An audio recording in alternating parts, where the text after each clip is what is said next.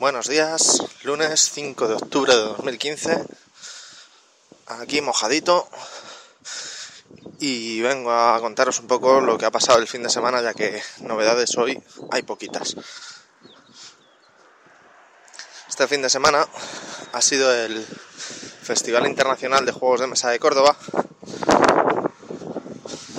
Así que por allí ha estado la gente presentando proyectos, viendo juegos y sobre todo jugando, jugando muchos, muchos juegos de mesa. Nosotros no hemos podido estar, pero otros compañeros podcasters sí, así que esta semana o la que viene pues irán sacando programitas con lo que por allí ha pasado. Luego también en el tema videojuegos ha sido la Madrid Game Week, un evento organizado por, por las tiendas Games parece ser que ha tenido bastante acogida.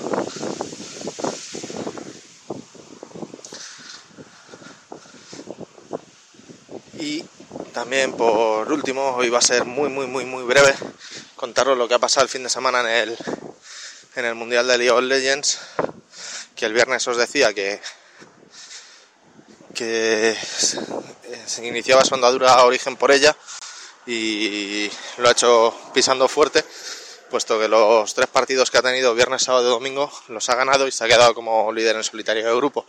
Los otros dos equipos europeos, H2K y Fnatic, se han quedado con, un 1-2, aún con opciones de clasificar, pero lo tienen bastante, bastante complicado. Así que nada, mañana que, que tenemos algo más de chicha, ya os contaré algo más. Buen día.